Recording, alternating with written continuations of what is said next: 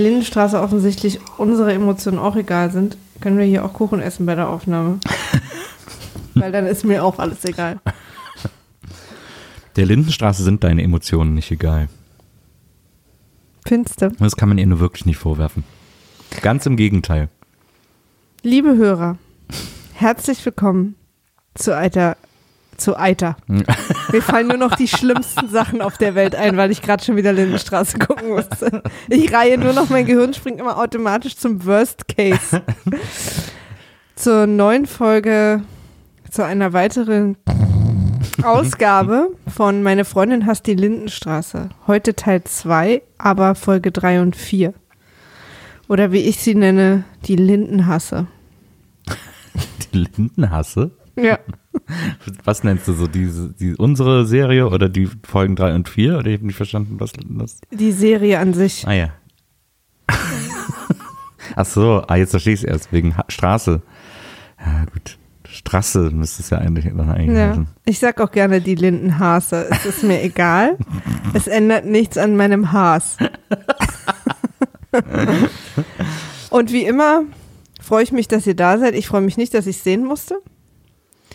Und ähm, viele von euch mögen vielleicht denken, ja, das ist so witzig, da haben sie jetzt diese zwei Personas und so, dadurch ergibt sich auch so eine witzige Dynamik. Aber ich habe so lange das von mir hergeschoben, dass ich das wieder gucken muss, weil ich das wirklich, ich habe richtig, richtig hart keinen Bock drauf, dass wir es jetzt an dem Abend aus, äh, aufnehmen und geguckt haben und morgen früh um sieben muss es veröffentlicht werden. Ich habe mich bis zur letzten Minute davor Ja, zurückgewunden. ja. Hallo liebe Zuhörer, schön, dass ihr alle wieder dabei seid. Auch heute wird es wieder sehr interessant, denn wir haben die äh, dritte und vierte Folge der Lindenstraße geguckt. Ähm, also von irgendwann Mitte Dezember 85 muss die Ausstrahlung gewesen sein. Und ähm, ja, ich würde sagen, wir steigen einfach mal ein. Müssen wir jetzt irgendwie zusammenfassen, was da gerade passiert ist letztes Mal oder nee? Letztes Mal, achso, Ja. du willst so einen Rückblick. Nee, weiß ich nicht. Müssen wir das? Ich wüsste den auch gar nicht mehr so richtig. Äh, nö. Nö, Ach, okay. stopp. Müssen Wir, wir springen bei- ja später eh in den Folgen. Man Ne? kann es ja eh dann auch hören. Also Mhm, derjenige, der wissen will, was in den letzten beiden Folgen passiert ist, kann jetzt einfach die letzte Folge Meine Freundin hasst die Lindenstraße hören. Das ist doch schön. Wir warten hier so lange, bis ihr fertig gehört habt. so, Mhm. Oh. jetzt habt ihr fertig gehört. Ich, grad, isst ich, ich grad habe gerade Stück von einem Kuchen. Stück Kuchen ab. Oh, der ist mir zu sahnig. Was hast du denn da gegessen? Den Ähm, Käsekuchen? Raspberry Cheesecake. Ah, ja. Ich mag ja Cheesecake, aber der ist ja, der, der, der ist irgendwie, Okay, also nach der Lindenstraßenkritik auch noch eine Kuchenkritik. allerdings. Lebenskritik muss ich hier gleich mal anbringen. Also wir steigen ein, Folge 3, Die Absage hieß die Folge. die Absage, äh, die ich ihr gerne erteilt hätte, aber leider nicht durfte. steigt ein mit, äh, dass Frau Beimer, Mutter Beimer, Spiegelei in einem Topf macht. Und da war ich ja schon wieder, da war ich ja schon wieder lost. Was passiert da? Warum macht sie sich zwei Spiegeleier in einem Topf? Das war eine hohe Pfanne. Also so, jetzt hole ich euch mal ein ganz kleines bisschen hinter die Kulissen, Backstage rein und erzähle euch, dass Nils, als die Szene kam und gesagt hat, Hä, warum macht die Spiegeleier in einem Topf? Naja, und stimmt. jetzt plötzlich Nee. gibt's hier die große, Nein, die, nein, das nein, große nein, nein, nein, Fun-Feedback. nein, nein, nein, ah, den, den Topf schult sich mir nicht an, weil ich nämlich, als die Kamera zurückgezoomt ist, noch den langen Stiel gesehen habe und dann gesagt habe, ah, das ist eine hohe Pfanne. Stimmt, wir haben ja gar keine Töpfe, äh, die einen Stiel haben. Habe ich vergessen. Die Ja, nenne ne- ich ab jetzt Pfannen. Nee, nee, Jetzt gib mir mal Moment. die Pfanne, damit ich darin Nudeln kochen Die kann. einzigen Töpfe mit Stiel, die wir haben, sind die Kasserolen. Aber das ist ja wieder was ganz anderes, weil da ist der Stiel ja ungleich länger im Gegensatz zum Topfradius.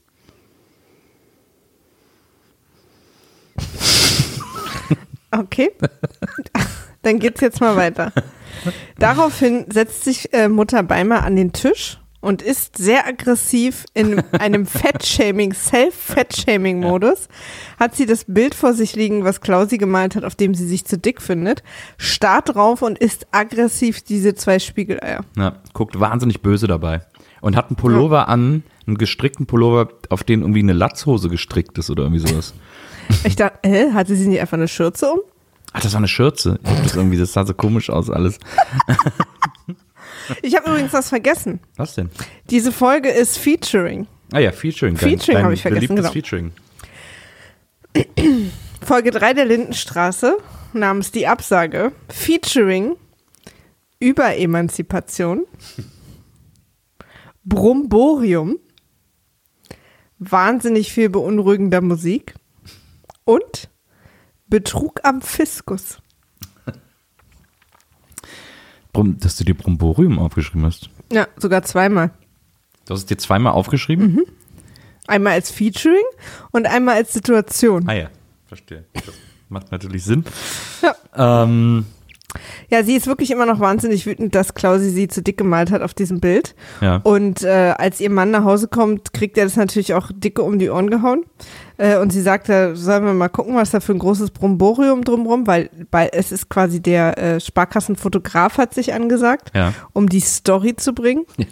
Und, ähm, und als sie sich dann quasi versucht, ihrem Mann zu erklären, wa- was, was quasi passiert, sagt sie, das musst du dir mal plastisch vorstellen. Und wir wissen ja alle, dass äh, Willi Tenner oder wie der heißt, so sieht er zumindest aus, Hans, ähm, sich bisher Sachen immer nur zweidimensional vorstellt. Und deswegen ist es wichtig, dass sie ihm diesen Rat gibt, dass er sich diese Sache plastisch vorstellen muss.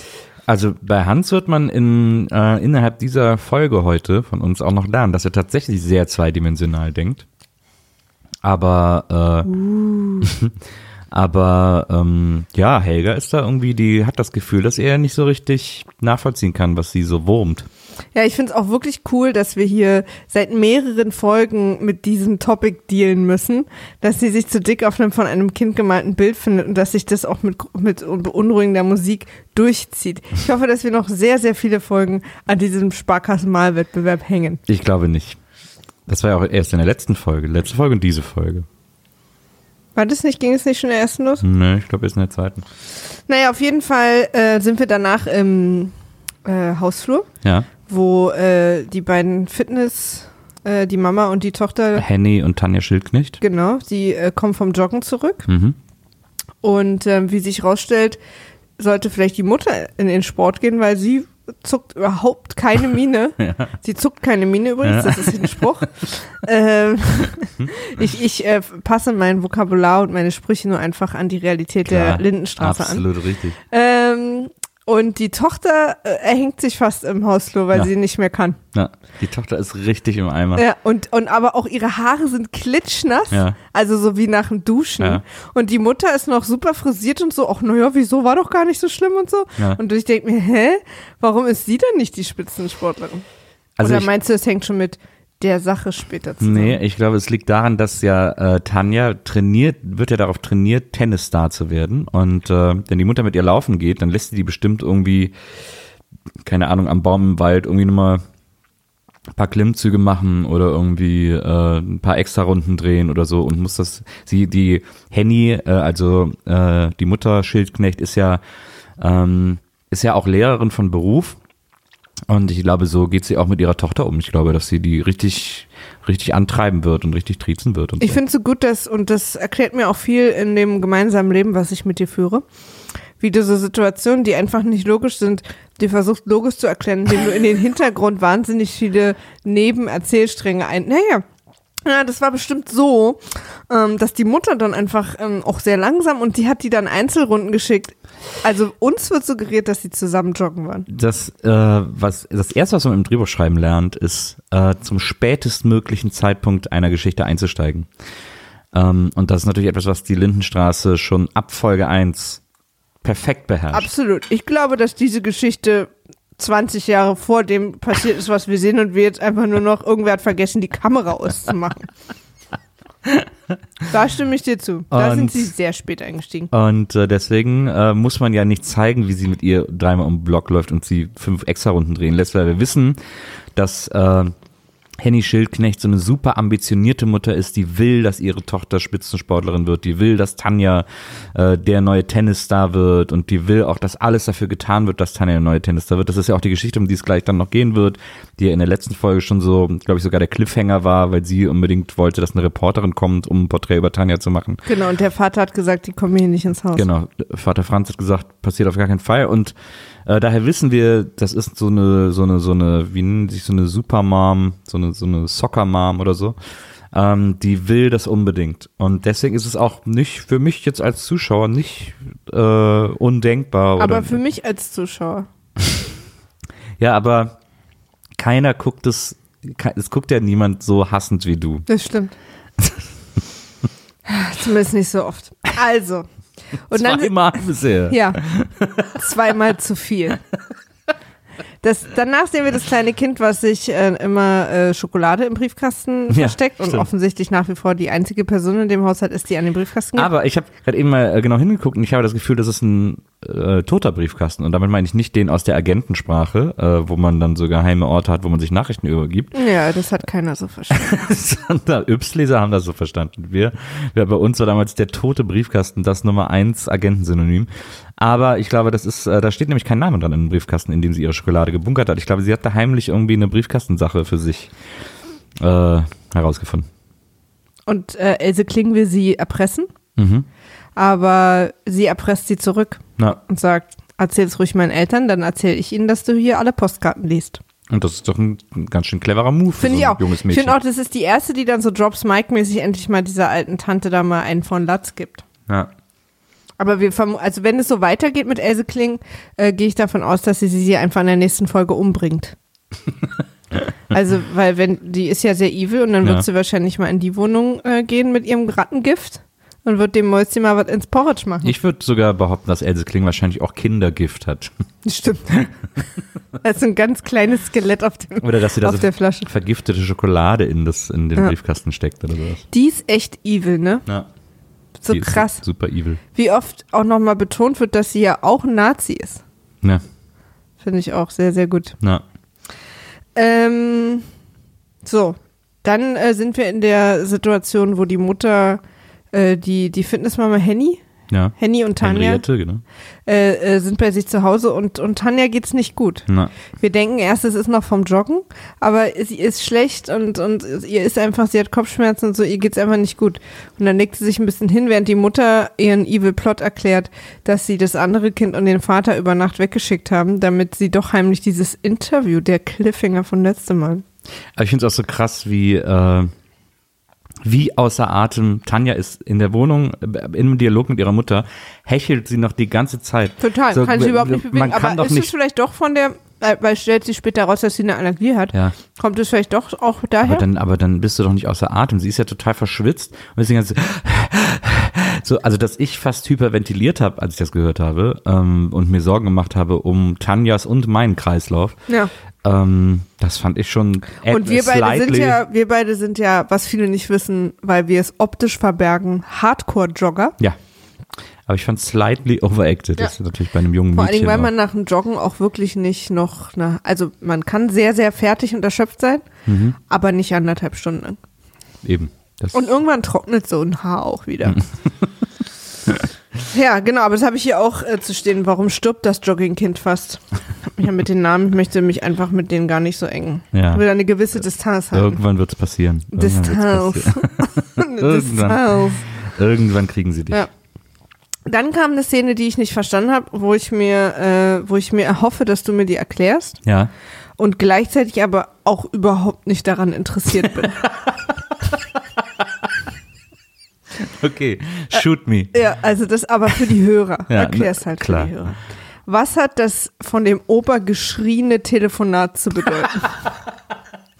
Es ist, es wird ein Opa äh, in den, in den, von dem Hausmeister, in den Hausmeisterraum gerufen, weil jemand für ihn angerufen hat. Genau. Der geht an das orangene Kindertelefon und schreit ab da an gefühlte zweieinhalb Stunden in dieses Telefon. Ich habe überhaupt nicht verstanden, worum es ging. Also, das waren ja die äh, Nachbarn von den Klings, also die unten auch, das andere ältere Ehepaar, Ah das da wohnt. mhm. Und, Die äh, haben kein Telefon. Nee, die haben kein Telefon und es war ja auch früher, also so noch in den 60ern, 70ern gang und gäbe, dass es irgendwie ein Telefon im Haus gibt.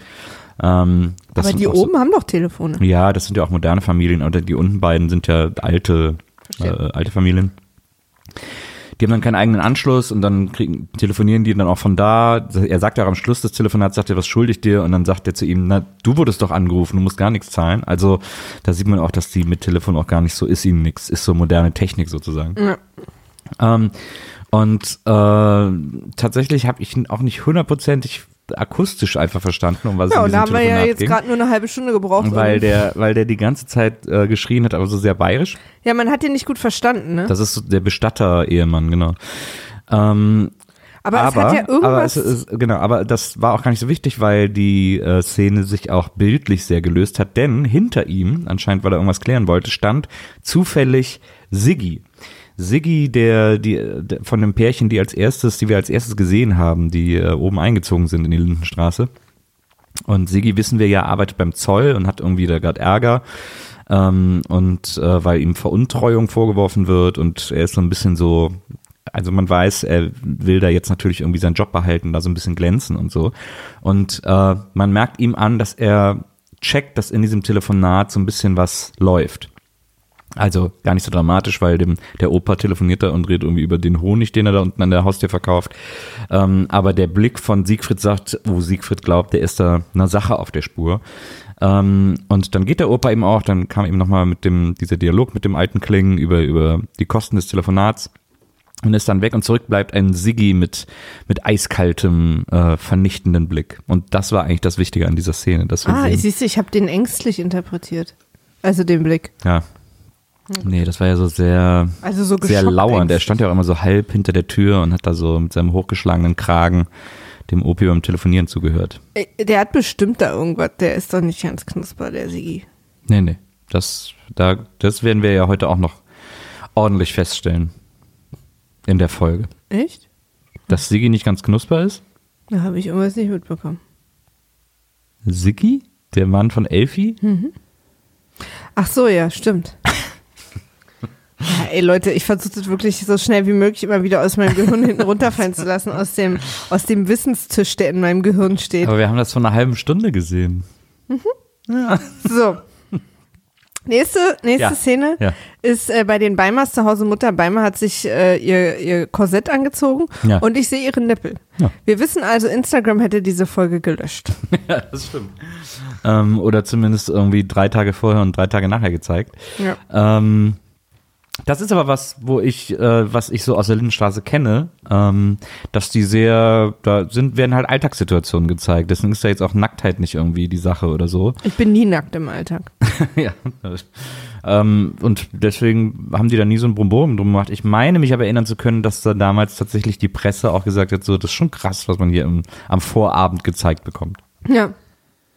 Und ähm, aber sie versucht quasi für den Fototermin mit der Sparkatze sich besonders schlank anzuziehen. Das ist äh, das ist sozusagen die Idee Da dahinter. trägt sie so einen sogenannten Liebestöter. Ja, das stimmt. Ja. Meine Liebe ist jetzt tot. Und was mir in der Szene auch nochmal aufgefallen ist, dass andauernd in Szenen, wo die harmlosesten Sachen passieren, eine wahnsinnig dramatische Suspense-Musik läuft. Das macht mich echt fertig in der Serie. Weil, weil dadurch kriegt alles so ein, aber so eine Creep-Musik. Dadurch Ja. kriegt alles so ein, Ja. also auch so Szenen, die wirklich total harmlos sind. Aber dadurch wirkt jedermann so leicht rapey und jede Frau aber auch so leicht, hat so einen Mörder-Vibe. Also wie auch zum Beispiel die, die Mama von der, von der Tanja, also Ja. die Henny. Ja. Die wirkt die ganze Zeit so, wie sie auch guckt und wie sie manchmal spricht, als würde sie ihren Mann auch dafür umbringen. Ja, das tatsächlich, das ist mir jetzt auch mal aufgefallen. Die Inszenierung ist versucht natürlich größtmögliche Spannung rauszuholen, aber vergaloppiert sich da manchmal ein bisschen in diesen frühen Folgen äh, und versucht ein Drama irgendwo rein zu inszenieren, wo eigentlich keins wäre. Ja, und Ähm, dadurch wirken manche Szenen so super merkwürdig. Also Ja. so ein bisschen so, also man versucht dann da auch was rein zu interpretieren wegen der Musik, Ja. was dann am Ende gar nicht, nö, der hat ihr einfach nur gesagt, wie spät es ist. es ist 14 Uhr. Dö, dö. Ja, danke, ciao. Es ist einfach sehr verwirrend. Es gibt da diese Szene, äh, weil ja dann ähm, Tanja geht's gar nicht gut und sie Mhm. liegt krank im Bett und so und es ist ja auch schon dunkel draußen, wir sind mitten im Dezember, Genau. es ist Nachmittag, ähm, kein Licht in der Wohnung und so. Ich dachte halt genau, dass es nachts ist. Beziehungsweise Tanja liegt in ihrem dunklen Zimmer und schläft. Und Nee, die versucht liegt doch einfach auf der Couch im oder auf der Wohnzimmer. Couch und versucht irgendwie sich auszukurieren und dieses, weil es ihr nicht so gut ging nach diesem Training und es ihr immer schlechter ging. Äh, und liegt dann da und versucht irgendwie zu pennen und so. Und dann kommt äh, Henny rein, äh, um nach Tanja zu gucken. Aber das ist so inszeniert, dass die Tür aufgeht im dunklen Zimmer. Man sieht den Lichtschein aus dem Flur ins Ja. Zimmer fallen und dann den Riesenschatten von Henny auf Tanja fallen, Mhm. die dann so ganz langsam an Tanja ranschreit. Also in jedem anderen Film wäre das jetzt die Mordszene Ja, gewesen. absolut. Aber jedes Mal, wenn Tanja zu sehen ist, wäre das in jedem anderen Film und die das ist so, Mordszene das gewesen. ist so ein bisschen, da denkt man echt so, uh, da hat aber jemand, da war jemand sehr ambitioniert in der Inszenierung. Das Ja. ist ja, glaube ich, die ersten Folgen sind ja sogar noch von Geißendörfer selbst ähm, ähm, inszeniert und da war es so, da hat der echt so leicht, da ist so ein bisschen Ja, Dingen auch- durchgegangen.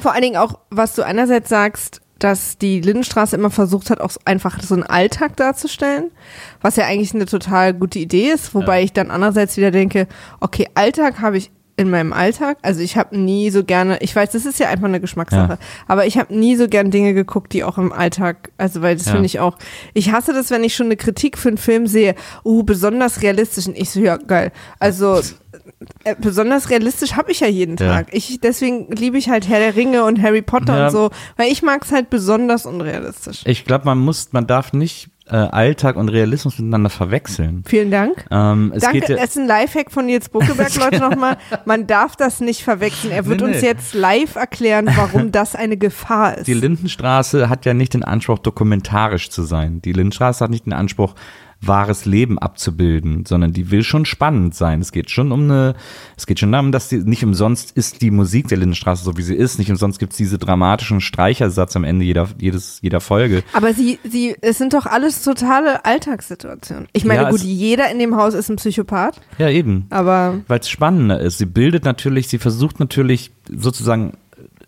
sie versucht einen Alltag abzubilden. Also sie versucht so auszusehen, wie die Menschen ihr Leben kennen. Ähm, sie hat versucht, deswegen sieht man Helga Beimer irgendwie im BH und die Nippel durchblitzen und so, weil das, weil das normal ist, wenn eine Frau sich irgendwie ein BH anzieht, dass man das auch sieht und so. Und das, und das versucht sie, das versucht sie tatsächlich abzubilden. Aber innerhalb dieser Abbildung versucht sie natürlich extrem dramatisch zu sein, weil sonst wäre es ja langweilig. Sie versucht natürlich. aber im Moment macht sie das halt ausschließlich mit Musik und nicht mit. No, nö, das stimmt No. aber nicht. Ja, das stimmt. Okay, okay. Das, das stimmt nicht. Aber, aber eben, wie gesagt, zum Beispiel diese Szene mit, mit äh, Henny und, und Tanja, die da auf der Couch liegt und so, das ist halt so überinszeniert und da könnte man jetzt tierisch viel reininterpretieren, da könnte man jetzt sagen, so ja, da geht's um den Schatten, der Mutter fällt auf das Kind und so, bla bla. Ähm, weil was man ja auch nicht vergessen darf, ist, der Geißendörfer kam ja vom Kino und der hat ja das 70er Jahre Kino Deutschlands extrem mitgeprägt mit wichtigen großen Filmen. Und, ähm, und dann die Lindenstraße gemacht. und dann hat er die Lindenstraße erfunden, weil er immer sehr interessiert war an der Geschichte, an den Geschichten, die so, die, ja, die die Deutschen so zu bieten haben oder die man in Deutschland erzählen kann Aber warum- oder die für warum- Deutschen spannend sein. Warum hat er eigentlich, äh, weil die Lindenstraße spielt ja in Bayern, also in München und wird ja in Köln gedreht. Genau. Warum eigentlich? Warum hat er denn nicht, ja, wir sind ein Kölner, mache ich eine Kölner Familie, also ein Kölner Milieu, also nee, nicht Milieu, aber Na, ich verstehe schon. Weil das ist auch, die haben auch einen witzigen Dialekt. Hm. Gute Frage. Ich Vielen glaube, Dank, Dankeschön. Ich, ich äh, weiß gar nicht, vielleicht kommt er aus München, das weiß ich nicht so genau. Und der WDR, also der, man muss sagen, dass zu der Zeit auch der Bayerische Rundfunk hätte die Lindenstraße niemals produziert. Der Bayerische Rundfunk war immer die die strengste, schlimmste Station der Wegen der ARD. Nippel auch. Da wäre jetzt nie Nippel gegeben. Niemals. Der, der Bayerische Rundfunk hat sich paar Mal aus, äh, es gab damals eine Satiresendung Scheibenwischer von Dieter Hildebrand, wenn man das heute sehen würde. Also, wenn man das jemandem zeigt, der Mario Barth lustig findet, der würde da einschlafen, so in etwa. Es war halt sehr politisches Kabarett und so. Und ähm, das war dem Bayerischen Rundfunk, der fand das manchmal so unverschämt, dass die äh, aus der Ausstrahlung ausgestiegen sind. Dann wurde das in Bayern nicht ausgestrahlt. Und das war auch noch so in den 80ern Ja, so. Also die waren verstehe. wahnsinnig streng und bei denen wäre die Lindenstraße komplett undenkbar gewesen. Der WDR war schon sehr progressiv damals und die haben das dann natürlich wahnsinnig gerne gemacht. Und jetzt, wie gesagt, ich weiß nicht, ob Geißendörfer irgendwie da aus München eben kommt und dieses Milieu, Milieu kennt oder ob man vielleicht sogar tatsächlich den Bayern für ihre Spießigkeit eins überbraten wollte und das deswegen alles da angesiedelt hat, weil im Grunde genommen ist das ja bis auf die Klings scheißegal, dass das in Bayern ist, weil niemand spricht dabei. Schneller doch, äh, Nö, äh, doch, doch. Gabi und Man Benno. hört das schon, nee, nee, Gabi und aber Benno auch noch. öfter so. Aber ansonsten, so die, zum Beispiel die Beimers ist ja, da merkt man ja, dass da niemand jemals überhaupt, überhaupt Bayern gesehen hat. Naja, nächste Szene ähm, ist der Arzt bei Tanja, Ja, Herr Dressler. Herr Dressler, und äh, ist zu Recht sehr passiv-aggressiv zu der Mutter. Weil sie die ganze Zeit versucht, dass er ihr im, äh, im Prinzip Speed gibt oder irgendeine andere Droge. Ja. Hauptsache, das Kind ist wieder fit ähm, für den Pressetermin, Ja. weil ähm, die Tanja ist nämlich nach ihrem Nickerchen nicht wieder so richtig. Die, die ist ganz rot im Gesicht und kriegt die Augen nicht auf und ist ganz angeschwollen und so. Ja. Und der Arzt ist dann so ein bisschen aggro und sagt, nee, das kannst du vergessen, sowas mache ich nicht. Und äh, sagt dann der Mutter, die Tochter hat äh, eine spontan sich an dem Tag äh, gebildete Allergie gegen Eiweiß und Vitamin B12. äh, genau. Ja. Die, das tritt jederzeit, kann das im Leben auftreten und bei ihr ist es heute aufgetreten. Ist überhaupt eine Vitaminallergie? Gibt es das überhaupt? Ist, sind Vitamine nicht, sind, können Vitamine Allergene haben? Bestimmt. Du kannst doch gegen alles allergisch sein. Aber gegen ich kann gar nicht mir vorstellen, wo in einem Vitamin. Na, also ich gehe jetzt Aber mal, ich also, auch- also, ich unterstelle der ja Lindenstraße ja jeden Scheiß. Ja, ja. Aber ich unterstelle ihr auch, Ja, dass sie das einer mal irgendwo damals ja. wahrscheinlich noch Absolut. in den großen Brockhaus mal reingegangen ist. Knietief. In den großen Vitaminbrockhaus. Ja, genau, den, den hatten wir ja alle im, im Bücherregal. In der, in der Vitrine im Wohnzimmer Aber zu ich finde die Haltung vom Dressler gut, vom alten Dressler. Natürlich ist sie gut. Also, weil ihre ist ja halt aber auch die Mördermutter. Ja. Also, das ist ja Ja, aber ich finde ihn auch gar nicht so passiv-aggressiv. Ich finde ihn schon sehr offen-aggressiv. es auch. gibt schon eine Menge, es, ich, ich finde, es gibt wirklich eine Menge Charaktere, die man nicht mag. Wobei ich Handy aber auch mag. Also sie ist für mich schon ambivalenter. Also ich, also jetzt in den ersten paar Folgen wird sie als absoluter Horror. Sie hintergeht ihren Mann, sie schickt die andere Tochter weg. Sie will, sie ist ja im Prinzip bereit, der unter äh, eine Lebensgefahr. Sie interessiert ja gar nicht, was sie hat quasi, sondern sie interessiert nur, ob man sie aufputschen kann Hm. für zwei Stunden Interview. Und vor allen Dingen fragt sie dann auch ihr fast im Sterben liegendes Kind, ob, na, wie sehe ich aus? Ja, aber, äh, aber ich finde, dass es schon auch Stellen gibt, in denen sie dann Gewissensbisse hat und so. Na gut. Das deutet ja darauf hin, dass Vielleicht- sie noch läuterbar ist. Vielleicht, ähm, na, du bist aber auch im Gegensatz zu mir sehr, äh, du bist ja der schnellste Vergeber aller Zeiten. Nee, ich finde aber auch, es liegt vielleicht auch daran, dass ich, also Stand jetzt, Stand bis Folge 4, finde, dass Henny auch die hübscheste in der Lindenstraße ist. Okay. ähm, Findest du nicht? Gibt es eine andere Frau in der Lindenstraße, die hübscher ist als sie? Habe ich tatsächlich noch nicht drauf geachtet, weil ich im Moment immer noch wahnsinnig konzentriert bin, überhaupt zu verstehen, wer die alle sind. Okay. Also ich habe zum Beispiel, ich hatte aufgeschrieben, wer sind die Joggerinnen? Hab's dann aber wieder gestrichen, Ja, hier, ja. äh, weil es mir dann später im Kontext ist. klar okay. wurde. Ja. Vielleicht müssen wir doch öfter gucken, damit du so ein bisschen regelmäßiger äh, oder mehr oder gut, dass es kein, kein Gesichtspodcast gibt. Also wer sich übrigens äh, melden möchte, dass wir einen Gesichtspodcast machen sollen, sagt einfach Bescheid. Gleich auch bitte mit Vorschlägen, was da passieren soll. So, jetzt in der nächsten Szene wird die Lindenstraße eine funny Verwechslungskomödie, weil nämlich äh, der Mann von Henny nach Hause kommt, überraschend Ah ja. mit Blumen. Ja. Und dann ist ein Fotograf von der Presse, der aber eigentlich von der Sparkasse ist, im Ja. Haus und er denkt natürlich, aha, meine Frau hat den Termin nicht abgesagt. Dann äh, wird er auch sehr aggressiv mit dem, weil wir ja wissen, dass es immer die Schuld der Fotografen ist, wenn so Termine stattfinden und gibt ihm die Blumen. ja. Daraufhin kommt der äh, honigverkaufende alte Mann, der offensichtlich. Nee, nee, das war nicht. Ach so. Nee, nee, das war der Kling. Das war der alte Ach Kling. so, Ach, also ich dachte, weil der aus der Richtung kam, wo der Nee, der hatte, honigverkaufende da alte hing Mann das wohnt. Plakat, ja, und er hat es ja gerade Ach so, aber du siehst. Okay, alles klar.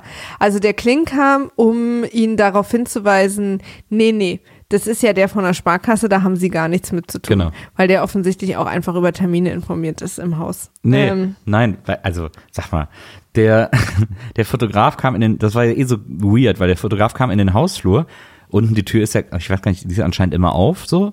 Äh, der Fotograf kam in den Hausflur und hat sich dann da hingestellt und erstmal gewartet. Und keiner weiß auf was oder auf na wen. doch, aufs Team. Nee, aber die waren ja schon oben. Ne, das wusste er doch nicht. Das hat doch der Kling zu ihm gesagt. Die so. sind schon alle oben. Ach so, und dann wollte er hoch. Ah ja. Ja, siehst du. Aha. Ja, aber daher wusste der Klinger, dass das der Fotograf ist. Nee, er hat gesagt, sie, sie wollen doch bestimmt zum Sparkassenteam, die sind schon oben. Ja. Naja, aber das, na egal.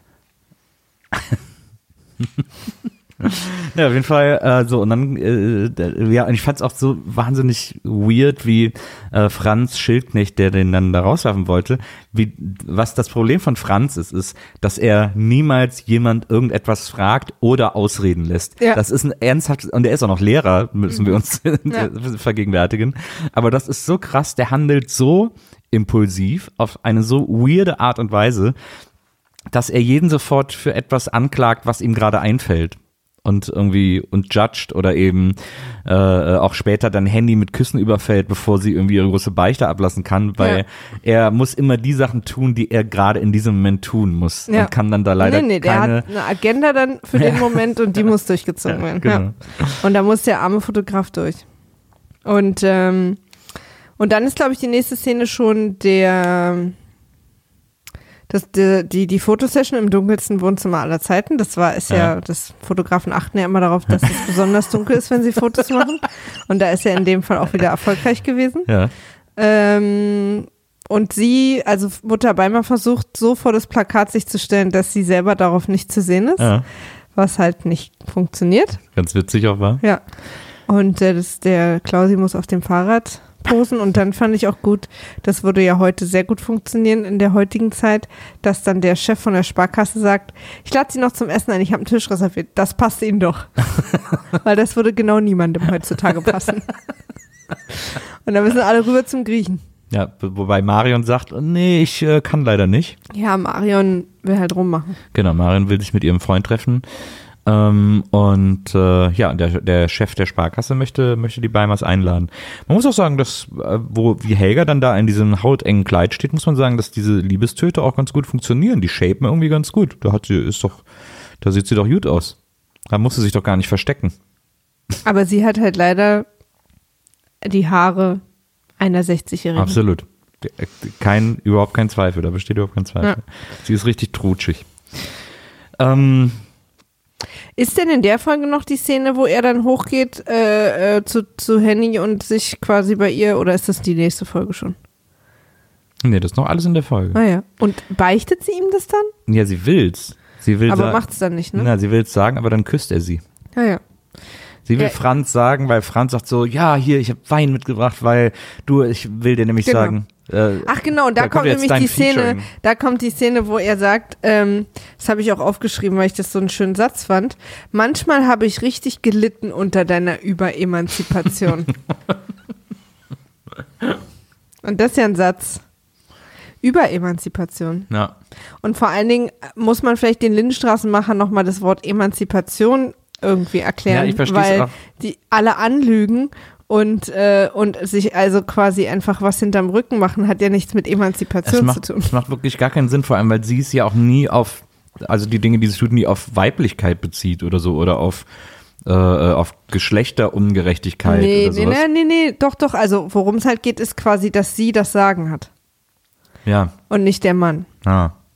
Also das stimmt schon. Aber was sie da gemacht hat, ist halt nicht quasi sich über ihn stellen, einfach bestimmen, sondern wollte halt heimlich alles hinterm Rücken machen. Na, und dann Ja. hat sie halt abgesagt und er bringt dann, aber er checkt, er weiß ja nicht, dass sie es abgesagt Genau. hat, sondern denkt, sie hätte es schon ein paar Tage vorher abgesagt, als sie es ihm Genau. gesagt hat, weil sie nämlich ihn angelogen hat, als sie wusste, dass er zur Konferenz geht, hat sie diesen Pressetermin zugesagt und ihm gesagt, nee, nee, ich habe den abgesagt und wollte ihn dann heimlich machen. Und jetzt hat sie ihn wirklich absagen müssen, weil eben Tanja krank ist. Und der kam Und- früher nach Hause. Ich weiß jetzt auch gar nicht, ob aus Zufall oder weil er sie quasi abchecken wollte. Mhm. Egal. Also es ist wirklich alles. Und dann will sie, und dann sagt Egal. sie, und dann sagt sie irgendwann, Franz, ich muss dir was sagen. Und dann sagt er, nein, jetzt nicht und küsst sie, dass sie dann auch nicht beichten kann. ja. Weil er eben Franz ist, der einfach entscheidet, ich muss hier gerade etwas machen in dieser Situation. Und keiner Aber das, sind das auch, ist auch tatsächlich die einzige Entscheidung, die er in dem Haushalt treffen darf. äh, dann sind wir beim Griechen. Ja, Mutter Beimer hat ja nichts gegen diese Ausländer, ja, aber auch ein klassischer Satzanfang. das stimmt. Mutter Weimar. Nee, Nee, Else Kling. Else Kling. Ja. Ich nenne die immer Mutter Beimer. Aber wir haben noch was vergessen. Oh, äh, was ganz Schade. Entscheidendes. Äh, weil nämlich in dieser Folge sind wir auch nochmal, wie schon gesagt, bei Elfi und Siggi. Ah. Äh, am Anfang sehen wir Siggi unten, das haben wir gerade eben geklärt, da bei diesem Honiggespräch. Dann Ich frage mich, ich weiß gerade überhaupt nicht, warum. Ich habe irgendwie, als ich glaube, ich hatte so 15 Minuten lang ich im Hasskoma oder so. Ja. Oder fünf Minuten, weil ich habe so zwei, drei Szenen nicht so richtig mitbekommen. Das ist auch so krass, weil Elfi und Siggi sind wirklich jetzt, ich, wo ich sie auch in Folge 4, bis Folge 4 immer noch gesehen habe, mir einfach gar kein Begriff mehr. Und Ja, aber wir wissen ja jetzt auch, wir haben ja in dieser Folge erfahren, dass sie sich wahrscheinlich in zwei bis drei Folgen umbringen. je öfter ich sie sehe, desto mehr weiß ich auch warum. Weil das, ich, also das, diese Charaktere sind beide Horror, sind zwei Horrorfiguren und sind auch noch Horror gespielt. Also, dass die keine Zukunft in der Lindy hatten, und da gab es echt viele Leute, die nicht gut spielen konnten und so, aber die beiden sind einfach von A bis Z der absolute Albtraum. Ähm, weil, äh, ja, also dann, Siggi ist dann Haben auch die besten Dialoge. Siggi ist dann oben in der Wohnung und dann streitet er sich mit Elfi. Ähm, ich weiß gar nicht mehr genau, was der Auslöser. Achso, weil er aber auch sagt, so, ja, ich habe das da unten jetzt mitbekommen äh, mit dem Honig. Der will das am Fiskus vorbei verkaufen und so. Das geht nicht. Ah ja, das ist schon, als sie dann nach Hause kommt und sieht, dass er Honig kauft, aber eigentlich wollte er nur mal aushorchen, Genau. ob der Opa was weiß. Genau, genau. Da kommt sie nämlich nach Hause und äh, unterhält sich gerade mit Gabi, Gabi Zenker, und sagt, ja, ich habe eine Nachbarin kennengelernt, die super nett und so. Und dann streitet sie sich mit Siggi in der Wohnung. Der Siggi sagt, ja, die verkaufen da illegal Honig. Und Elfi sagt, Mensch, ey, äh, der verkauft drei Töpfe Honig in der Woche. Was jetzt? Halt doch mal die Füße still, irgendwie leben und leben lassen. Und er so, nein, das geht nicht, das darf nicht passieren. Genau, er sagt, das ist Betrug am Fiskus. Ja, der ist ein richtig guter Deutscher. Und, äh, und, äh, Oh. und sie ist dann mega abgeturnt, zu Recht, ja, so Ich wie auch du gerade auch, natürlich. Äh, denn genau so war das ja auch. Und, äh, und sie ist dann abgeturnt und sagt so, boah, du bist echt ein Arsch und so. Und dann sagt er, ach komm. Und dann erzählt sie, dass sie eben Gabi Zenka kennengelernt hat, die unter denen wohnt. Und dann äh, sagt sie, ja, die ist super nett, ich habe ein bisschen mit der über uns gesprochen und so. Und dann zuckt er volle Kanne aus und sagt, du hast nicht mit anderen Leuten über uns zu sprechen. Du sprichst mit, mit niemandem über mich, uns oder keine Ahnung was. Und sie ist so, sag mal, geht, bist du noch irgendwie ganz frisch und so, was soll das? Was, was rastest du so aus? Und so, er nein, es geht nicht, mit wildfremden Menschen über mich sprechen und so. Und das eskaliert so sehr, dass sie irgendwann zu ihm sagt, ja los, hau mir doch eine runter. Das kannst du doch so gut oder irgendwie sowas, sagt ja zu ihm. Und er so, und dann schneiden wir weg. Ähm, Das wäre ein Cliffhanger gewesen. mit der, mit der Nicht wie der tatsächliche Sorge, ob er Cliffhanger, ihr, der dann später aber, kommt. ja, ob ihr tatsächlich eine, eine zimmert. Ähm, und das sorgt aber dafür, dass wir dann später Gabi sehen, äh, ähm, sie, äh, Elfi sehen, wie sie bei Gabi in der Küche sitzt, in der WG-Küche sitzt und da. Diese WG lernen wir aber in der Folge erst kennen, Genau. ne? weil ich kannte die nicht. Genau, sie Okay. sitzt da in der Küche bei, bei Gabi schlimmste und WG aller Zeiten. Äh, Für mich ist zugegebenermaßen jede WG die schlimmste WG aller Zeiten. Ich habe zweimal in meinem Leben in WGs gewohnt und es ist beide Male mittelgut ausgegangen und ich kann die Schuld dafür, äh, ich sag mal, zu 80 Prozent auf mich nehmen, weil ich einfach, nein. du lebst auch mit mir in der WG. Ja, aber das ist ja eine, das ist ja hier eine, das ist ja eine Sache. Eine Liebes-WG. Ja. Na, auf jeden Fall ähm, äh, ist sie da in dieser WG und äh, lernt dann Gabi so ein bisschen besser kennen und klagt ihr ihr Leid und sagt, ah, und Gabi sagt sie, ja, glaubst du, er schlägt dich wirklich? Und so, keine Ahnung, ihm ist alles zuzutrauen. Also hat er sie doch nicht geschlagen. Nee, er hat sie nicht geschlagen, aber dann sagt Gabi irgendwie so, komm, dann pennst du heute bei uns, kannst die Nacht hier bleiben und dann kann sich das da alles vielleicht so ein bisschen beruhigen. Und dann kommt Benno nach Hause, Gabis Mann oder Freund, nee, ich glaube, sie sind verheiratet. Äh, wir lernen zum ersten Mal Benno kennen und, äh, und Gabi erklärt ihm ja hier, das ist unsere Nachbarin und die hat heute Streit mit ihrem Mann und deswegen pennt die heute bei uns. Und alles, was Benno sagt, ist so. Ja, und die Kamera zoomt auf sein Gesicht und wir kriegen schon wieder so bedrohliche Musik. Und ich dachte, okay, was macht Benno? Wird er sie nachts, was ist da los? Warum wird mir hier jeder als Mörder irgendwie dargestellt oder als potenzieller, oh, weiß ich, Kehlenschlitzer? Ja, Benno ist schwer abgefuckt von Gabis äh, sozialer Ader, wie dann auch in der nächsten Szene in der WG, äh, die dann später gezeigt wird, äh, klar wird, weil Benno, äh, weil Gabi gerade das Bett macht für Elfi, weil Elfi irgendwie noch ihre Zahnbürste oben holen wollte und Benno sich dann mit Gabi unterhält und sagt, wieso muss eigentlich immer hier, wieso musst du jeden aufnehmen? Und in der Zwischenzeit kommt Chris äh, zur Tür rein, die besoffene Mitbewohnerin von den beiden, äh, die einfach reintorkelt und irgendwie sagt so Hallo und, äh, und Benno sagt ja, ja, komm, geh mal wieder raus und so und schiebt sie aus dem Zimmer raus. kommt dann auch noch so ein, zwei Mal einfach Ja. so zur Tür rein äh, und der schiebt sie immer wieder raus. Ähm, und ja, und da ist halt dieses Streitgespräch, weil Benno sagt irgendwie so, ey, andauernd musst du hier irgendwie Mutter Teresa spielen und Gabi sagt dann, ja, aber Benno, drei der Leute, die hier wohnen, hast du hier eingeladen. Du wolltest doch, dass hier Leute mit. wohnen. Genau. Und äh, offensichtlich machen sie das, um sich die Wohnung ein bisschen zu finanzieren und irgendwie da, ja, dass das irgendwie alles nicht so teuer ist. Und da lernen wir, dass äh, neben Chris und ihrem Freund auch noch Gung bei ihnen wohnt.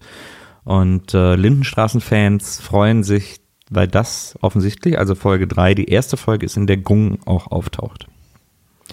Und Benno. Ich war wahnsinnig aggressiv, dass ich mir noch nicht die Personen merken konnte, die jetzt schon da sind und mir einfach nochmal zwölf neue hingelegt werden in der Folge.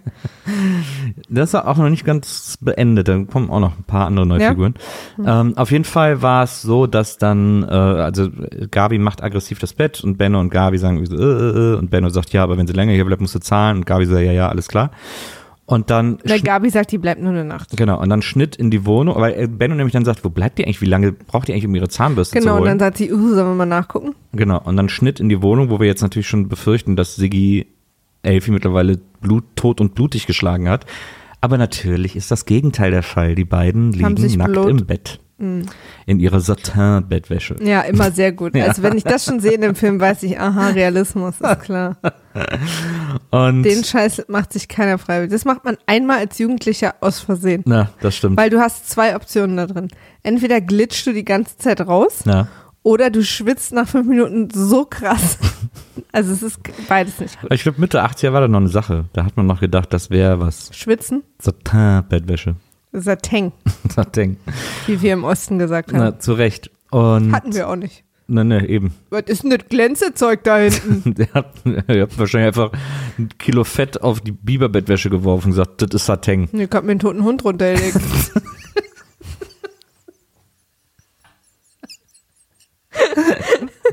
Was macht denn hier, was macht denn hier die Gelatine auf dem Bett? Das ist Satin. Kick mal, ich glaub, das ist noch nicht richtig getrocknet. oder auch, ist jetzt Disco oder was? Den Satz sage ich öfter, wenn ich ins Schlafzimmer komme. Absolut. Und zu Recht. Ähm, auf jeden Fall dann die beiden irgendwie so, oh, hatten Versöhnungsex, oh, oh, die große Liebe, alles ist schön und so, aber fangen dann auch nach kürzester Zeit sofort wieder an, auf Konfro zu gehen. Weil im Bett ist doch noch, gibt's doch dann noch irgendeine Konfro-Situation. Nee, nämlich. er sagt dann, ja, ich will so mit dir nicht weiterleben. Ah, ja, genau. Und dann denkt sie, oh, wieso denn nicht? Du hast mir gerade gesagt, dass Ja, ich dich genau, liebe. Und stimmt. dann sagt er, ja, ich will, ich will, dass wir heiraten. Ja. Und dann grinst er so zu ihr rüber. Und dann schneiden wir zum Glück Und weg. das- Leider nicht aus dieser Serie raus, aber in die nächste Szene. Und das Krasse ist vor allem, dass er ein Gesicht hat, dem man anmerkt, das hat in seinem Leben nicht oft gelächelt. Nee. Und das ist auch besser, wenn Ja. das nicht lächelt. Und da kommt plötzlich fröhliche Musik. Und was ich sehe, macht mir aber eine Heidenangst. Das ist. Ja, das ist halt. Nächste Szene, wir sind beim Griechen. Die Beimers und der Chef von der Sparkasse Ja. essen gerade schön den Beilagensalat zusammen. Weil mehr hat er nicht springen lassen. Und schön den Billerotwein wahrscheinlich. Und dann Wahrscheinlich. kommt halt Else Kling und ähm, sagt den beiden eben, dass er ähm, die Marion und den Vasili hat drum machen sehen. Und dass äh, ihr, ihr Kind geht doch auf eine gute Schule, sie hat doch sicher was Besseres verdient. Sie hat Ja. ja nichts gegen Ausländer, aber Auf eine höhere Schule. auf eine höhere Schule, ja, ja. Ja. Und, ähm, und dann ist es natürlich aber auch so, dass ähm, es war ja Marion und Vasili immer sehr wichtig, dass sie nicht erwischt werden. Ja. Und deswegen haben sie sich unter eine Laterne an eine Litfaßsäule vor dem Restaurant gestellt zum Knutschen. Weil das ist natürlich, ich sag mal, ich sag mal, viele kennen ja die Redewendung Unauffälligkeit durch Auffälligkeit. Aber man muss da so zwei, drei Regeln beachten, die die beiden nicht beachtet haben. Und Willi Tenner stapft dann natürlich zurecht wütend auf sie zu. Und äh, steuert damit direkt auf den härtesten Cliffhanger zu, den wir jemals hatten. Ich glaube auch. Hans stellt seine Tochter Marion zur Rede, weil er jetzt von, dieser, von ihrer Beziehung zu Vasili irgendwie mitbekommen hat. Und das ist nicht okay, dass sie das nicht mit ihm abgeklärt hat. Denn er ist ja so ein liberaler Vater, der natürlich sofort eigentlich als Erster erfahren müsste, wenn die Tochter eine Beziehung hat. Und äh, er ist stinksauer, dass er es mitbekommen hat. Und er geht zu Marion und sagt, "Ma, ich möchte mit dir sprechen. Und dann sagt Vasili erst so mit mir, nein, nein. Mit dir habe ich nichts zu besprechen. Genau, mit dir nicht zu sprechen. Marion, kann ich mal mit dir alleine sprechen? Und dann sagt Marion, ich habe schon sogar aufgeschrieben, äh, äh, jetzt irgendwie? Und dann sagt er so, ja, jetzt. Und dann sagt Marion zu ihrem Vater, ich habe aber jetzt keine Zeit, Papa. Und ob man es glaubt oder nicht, nach diesem Satz setzt die Cliffhanger-Musik ein. Und ich, und wir fragen uns alle, ich habe mich gefragt und viele Deutsche damals wahrscheinlich auch eine Woche lang, wird Marion für ihren Papa Zeit haben? Absolut. Ich habe auch gedacht, das ist wirklich Lost, Game of Thrones, Westworld können sich alle gehackt legen mit ihren Cliffhangern. Ja. Weil wir nicht wissen, ob Marion für ihren Papa Zeit haben wird. War im Grunde genommen die Red Wedding äh, der Lindenstraße, was wir da gesehen haben. heißt das, hieß es nicht Red Wedding? Du, das Ich möchte noch mal dazu sagen, dass Nils sieben Folgen Game of Thrones geguckt hat, Ja. um danach festzustellen, der Scheiß ist mir zu langweilig. Seitdem hängt hier ein bisschen der Haussegen schief, aka seit unserem ersten Date. Aber hieß das nicht Red Wedding? Hieß doch so, oder? Ist eine Sache bei Du, Game of du Thrones. bist ja die Game of Thrones Expertin. Falls die Leute das nicht wissen, Radio Citadel heißt der Game of Thrones Podcast mit dir und Frieda, in der ihr wirklich fachmännisch äh, die Folgen nochmal durchexerziert und äh, äh, en Detail irgendwie äh, besprecht mit, mit, dem, mit dem Habitus der Menschen, die es tatsächlich auch besser wissen. Aber sehr sympathisch. Im Gegensatz zu dieser Serie, bei der ich mich manchmal frage, was habe ich mir da eingebrockt, dich davon überzeugen zu wollen, dass die Lindenstraße die beste deutsche Serie ist. Ich finde es ja auch immer noch eine unfassbare Frechheit, dass du keine Serie guckst, die ich liebe und die du hast. Das, ich finde, das ist hier eine ganz, da möchte ich gerne auch ein bisschen überemanzipatorisch Also, na, pass, werden. pass mal auf. Ich lass mich da ja auf alles ein. Du suchst eine Serie aus und wenn wir mit der Lindenstraße durch sind, machen wir das.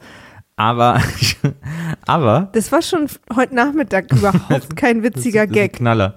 Aber ich glaube nicht, dass ich eine Serie so sehr hasse, die ich nicht kenne, wie du, wie es bei dir mit der Lindenstraße ist. Nee, aber bei dir entsteht der Hass nicht aus, was ich da sehe, ist scheiße. Was denn? Keine Ahnung, hier fl- flackert das Licht gerade so. Aber es ist wahrscheinlich Das ist die Sonne. Licht. Das ist die Sonne und Bäume vor dem Fenster. ja, ich habe Nils heute schon mal vor dem Abend rausgelassen. ähm, bei dir ist es ja nicht der Hass, sondern bei dir ist es die Langeweile, dass du es nicht durchstehst, eine Folge zu gucken, Ja. weil du es so langweilig findest. Ja. Wegen diesem Fantasy und diese Schwerter Es geht so. ja halt auch immer so lang. Game of Thrones sind ja immer, wie lang sind die Folgen? Eine Stunde oder so. Nee, zwei Wochen. Ja, gefühlt. Aber wie lang gehen die? Eine Stunde. Naja, 50 Minuten oder so. Guck mal, Lindy, das ist sind 20, 25 Minuten. das ist knackig. Von denen ich zwei nacheinander gucken muss. AKA, wir müssten genauso lange leiden. Ja, aber du hast dafür mittendrin einen Cliffhanger nach der Hälfte schon mal. Du hast zwei, zwei Erzählung, Erzählstränge sozusagen. Du hast das Doppelte, was ich dann in einer, auf eine Stunde gestreckt hätte. Verstehst du? Ja, absolut. Also für so einen Cliffhanger, ob Marion für ihren Papa Zeit hätte, hätte ich äh, bei Game of Thrones einiges gegeben. Da können sich nämlich mal einige von den Schreibern da mal eine richtig fette Zwiebelstulle abschneiden. Aber hallo. Was, mir- was mir auf jeden Fall nach Folge 3 klar ist, ähm, Siggi und Elfie müssen weg. Das ist, die sind Horror. Das sind ich hoffe, die heiraten und ziehen weg, weil es ist echt, die Stories von denen sind kacke, die Dialoge von denen sind super hölzern und schlimm und sind auch genauso gespielt. Also ähm, könnte, dürfte ich der Lindstraße jetzt was empfehlen, könnte ich in der Zeit zurückreisen und ihnen etwas empfehlen, würde ich sagen, lass doch da in der nächsten Folge den Bus drüber rollen. Das ist doch, das brauchen wir doch nicht. Also könnte ich der Lindenstraße was empfehlen. Und hier könnt ihr jetzt alle Dinge einsetzen, die schlimmsten, die euch einfallen. ähm, mein Lieblingszitat aus der Folge ist, das musst du dir mal plastisch vorstellen, habe ich vorhin auch schon gesagt. Ja. Deswegen, naja. Kommen wir nun zu Folge 4. Wie heißt die? Frohes Fest. Okay. Äh, 23. Dezember 1984. Spielt sie, genau. Nee, ist es jetzt, Nils. Nee, nicht, dass jemand denkt, es wäre der Ausstrahlungstermin, weil der muss ja dann 29, 24, nee, 23, 24, 5, muss dann der 26. gewesen sein, zweiter Weihnachtsfeiertag. Okay. Ähm, Frohes Fest featuring ein Penis, Gin zum Frühstück, Rapey Vasily, Bennos Pulli, Völkerverständigung, Blond Robert Smith und einer Eisbombe. Ja, das ist aber eine Menge Feature Ja. in der Folge für dich gewesen. Und ich fand es eine gute Folge. Ich fand, die hatte einen sehr, sehr guten Amount of. Äh, auf Übrigens, was wir versuchen immer mehr Englisch zu reden. In drei bis fünf Folgen werden wir ausschließlich Englisch nur noch reden. reden wir so viel Englisch? Ja, wir haben wahnsinnig viele Anglizismen. Ich, ich fand Aber wir haben es äh, in Originalsprache geguckt, deswegen verzeiht uns das. Ich fand, es hatte äh, eine gute Menge an, ähm, an so dramatischen Momenten, aber auch an so ganz bedeutungsvollen Momenten, als auch an Quatschmomenten. Das fand ich irgendwie, und das, ich glaube, es ist so ein bisschen, gerade weil der, weil wegen der Weihnachtsfolgen, weil man auch wusste, zweiter Weihnachtsfeiertag ausgestrahlt und so, da hat man gedacht, da kann man so ein bisschen mehr die Pathos-Keule schwingen, weil man ja, weil die Leute noch in diesem Weihnachtsmut sind. Und da, davon wurde dann ausgiebig Gebrauch gemacht in dieser Folge. Lass uns loslegen, weil wir sind schon lange Ja. dabei und Mhm. wir haben diese ganze Folge noch vor uns.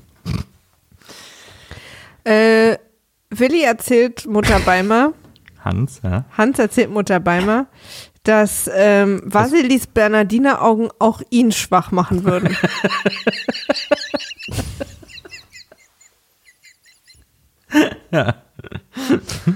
Und daraufhin, und dann verfängt er sich in so einen kleinen Rant, der wahrscheinlich aus unterdrückter Liebe für junge Männer ist. Sein Little Racist Rant. Genau, Ja. woraufhin Mutter Beimer beschließt, ihn in Trance zu summen. Stimmt. Stimmt, er lässt so einen Rant, wo man wirklich sagen muss, das hat nicht Hans bester Moment. Und Äh, mitten in seinem Satz lächelt sie ihn an und fängt ja, an mit ja.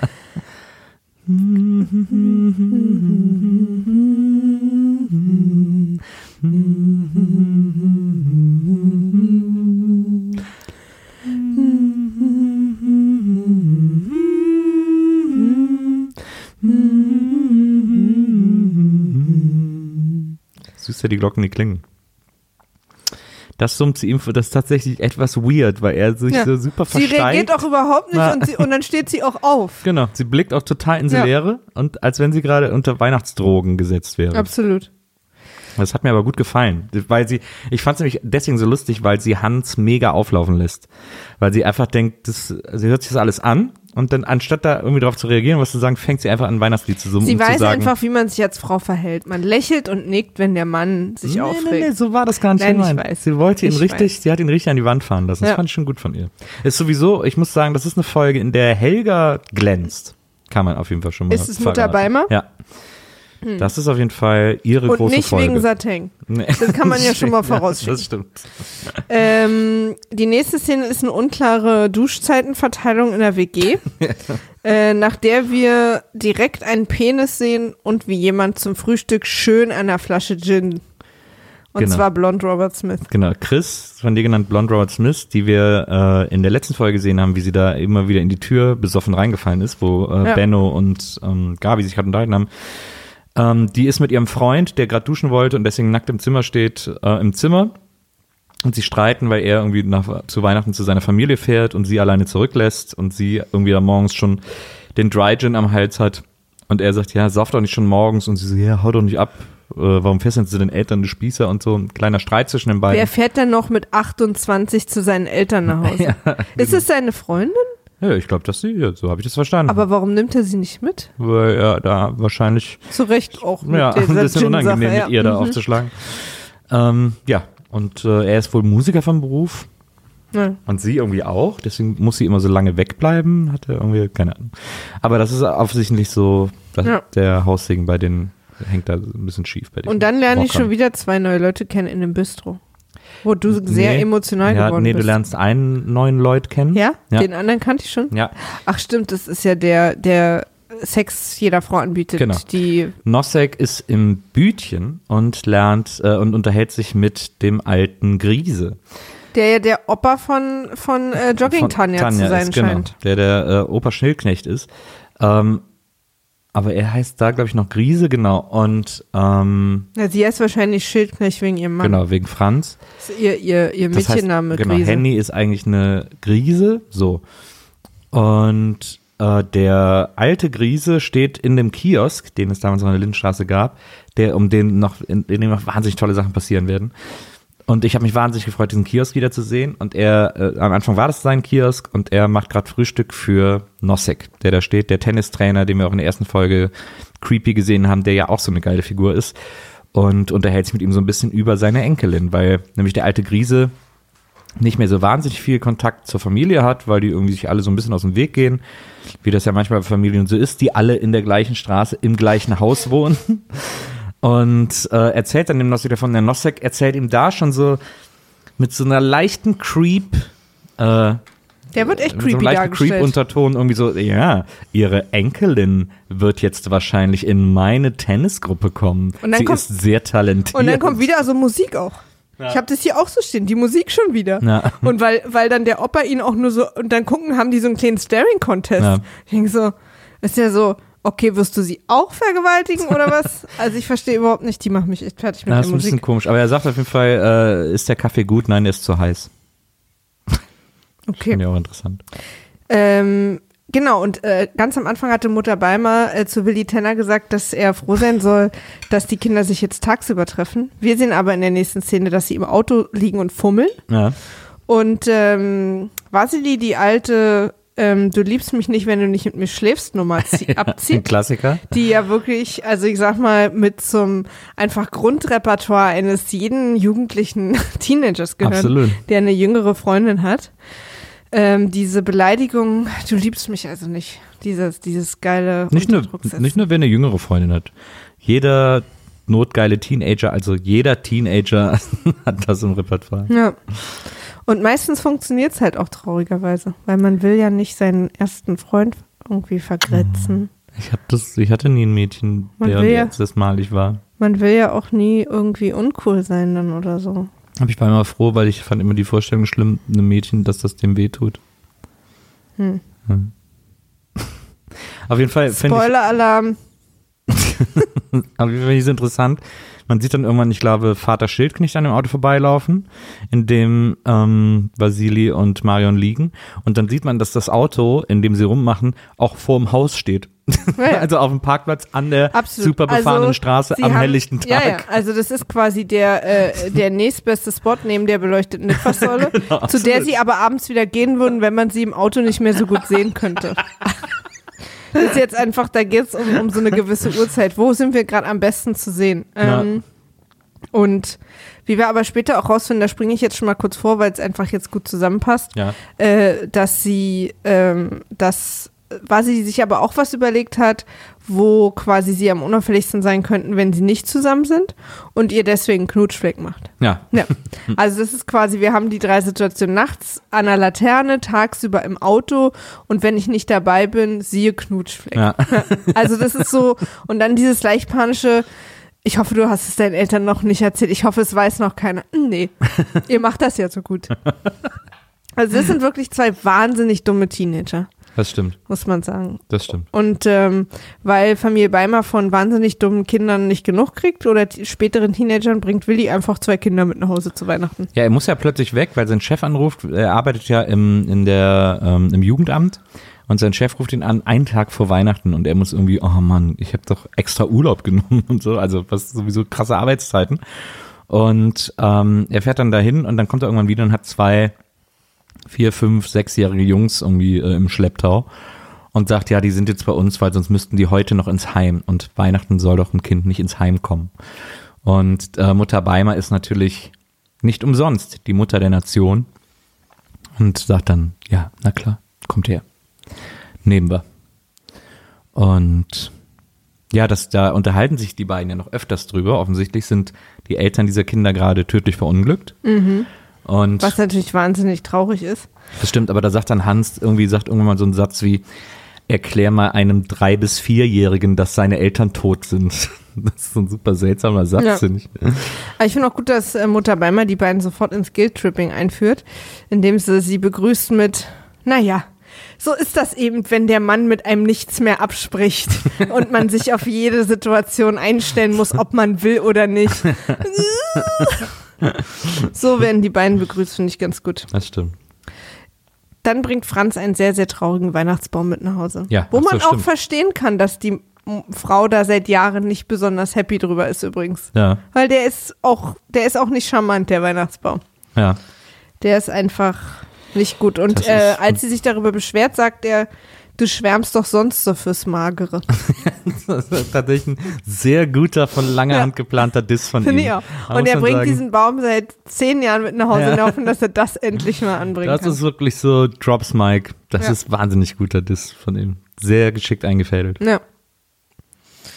Ja, Ja, das, wobei ich finde, die Story von, von den Schildknechts ist so ein bisschen, in der Folge ist ein bisschen bäh, weil es geht darum, dass er kauft dann diesen Lullybaum und dann sagt Henny, ja, das kann ich auf gar keinen Fall einsehen. Ich zeig mal, wie man es richtig macht und kauft dann so einen super schönen Baum. genau, das können wir auch mal zu Ende erzählen, da Ja, müssen genau. wir nicht hinbringen. Und, und dann stellen sie, den, stellen sie beide ihre Bäume ins Wohnzimmer. super passiv-aggressiv und die Kinder so, äh, Genau. Und beide schmücken auch ihre Bäume und Hennys Baum ist auch hammergut geschmückt und Franz Baum ist eher so ein bisschen Lametta und so Ich finde übrigens diese Schmuck Wohnung und machen so. mich fertig. Nur beim Gucken kriege ich da eine wahnsinnige Klaustrophobie.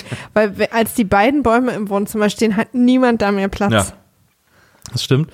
Und dann äh, gehen irgendwie alle nochmal raus, die Kinder gehen nochmal Schlittschuh laufen und ich weiß gar nicht, wo Henny hingeht, aber auch äh, Franz geht dann raus, wirft, irgendwann wirft er seinen Baum weg, ähm, weil er einsieht, so, naja, das ist ja albern, da jetzt irgendwie so einen Kampf der Bäume zu machen.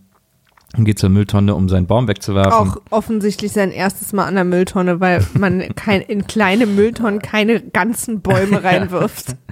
Und äh, währenddessen sind die Klings im Haus, in der Wohnung der Schildknechts, um den Baum von Henny zu holen, Ja. weil sie den irgendjemand anders vorbeibringen wollen. Oder weil ihnen gesagt wurde, sie können den gerne abholen. Und währenddessen ist auch Else Kling, weil die Schildknechts nämlich gerade alle nicht da sind, äh, guckt sich Else Kling noch mal ein bisschen so um in der Küche, guckt ein bisschen in die Spülmaschine, klaut eine Walnuss. Ja, sie klaut eine Walnuss. Ich Und- nehme an, dass sie sie vergiftet zurücklegt. Wahrscheinlich, das glaube ich auch. Und äh, ja, und dann später sind dann die Schildknechts wieder zu Hause und dann unterhalten sie sich über den Baum und das ist so krass, weil dann er ist am Baden und sie macht sich gerade fertig vom Spiegel, sind beide im Bad und offensichtlich sind sie nach Hause gekommen, haben aber nie in ihr Wohnzimmer geguckt, Nee. sind offensichtlich einfach sofort ins Bad oder so. Auch super unrealistisch, dass keiner die geklaute Walnuss sind. Das ist nicht Absolut. Ja. Und, äh, und stellen dann im Bad fest, weil er sagt irgendwie so, ja komm, wir nehmen deinen Baum. Und dann fängt sie an zu lachen. Also, wieso lachst du denn? Und sie so, ja, äh, weil ich glaube nicht, dass wir meinen Baum nehmen. Den habe ich nämlich, äh, den habe ich den von unter uns gespendet. Die Chris, die ist nämlich ganz alleine an Weihnachten zu Hause. Ähm, die unten aus der WG und die sollte den haben. Und während sie das sagt, sieht man einen, wird so übergeblendet auf Chris, die so auf den, die so in der Ecke sitzt, weil sie natürlich den ganzen Tag irgendwie schon Dry Gin in sich reingeschüttet hat. Blond Robert Smith. Blonde Robert Smith in der Ecke sitzt, äh, kauert geradezu und auf diesen Weihnachtsbaum guckt, als würde er ihr was tun. Und, äh, äh, und so da so eine, und dann wird aber wieder zurückgeblendet. Aber Man, weil man hört die ganze Zeit erstmal wahrscheinlich war sie auf Toilette und die Klings haben den reingestellt und seitdem sitzt sie panisch und als sie wiederkam, war plötzlich dieser Ja, Baum im so Wohnzimmer jeden und Fall. seitdem denkt sie, dass irgendwer in der Wohnung ist Ja, oder genau. fragt sich, ob sie nicht gemerkt hat, dass der oder ob sie jetzt eine Halluzination hat oder so. So guckt sie auf jeden Fall. Und, äh, und dann wird aber, man hört im Off die ganze Zeit äh, Henny weitererzählen. Und dann wird auch wieder zurückgeblendet ins Wohnzimmer der Schildknecht, wo jetzt kein Baum mehr steht. Und dann kommt, muss man sagen, eine, eine Szene im deutschen Film, Fernsehen, was auch immer, in den deutschen Medien, audiovisuellen Medien, kommt eine der schlimmsten Fallschlachszenen des Universums, weil dann Franz und Henny darüber lachen, dass sie beide ihre Bäume weggegeben haben und jetzt de facto gar keinen Weihnachtsbaum mehr haben. Und beide Schauspieler, und ich mochte die mal in ihren Rollen und so, aber die, äh, sie haben offensichtlich beide in der Schauspielschule gefehlt, als gerade Lachen gelehrt wurde, weil das der absolute Horror ist, wie die beiden lachen. Das ist das schlimmste Lachen, das schlimmste Fake-Lachen, das Ja. ich wirklich, Ich glaube ich, zu jemals gehört habe. schön, dass wir dabei waren, als die beiden verrückt wurden. Ja, er lacht wirklich.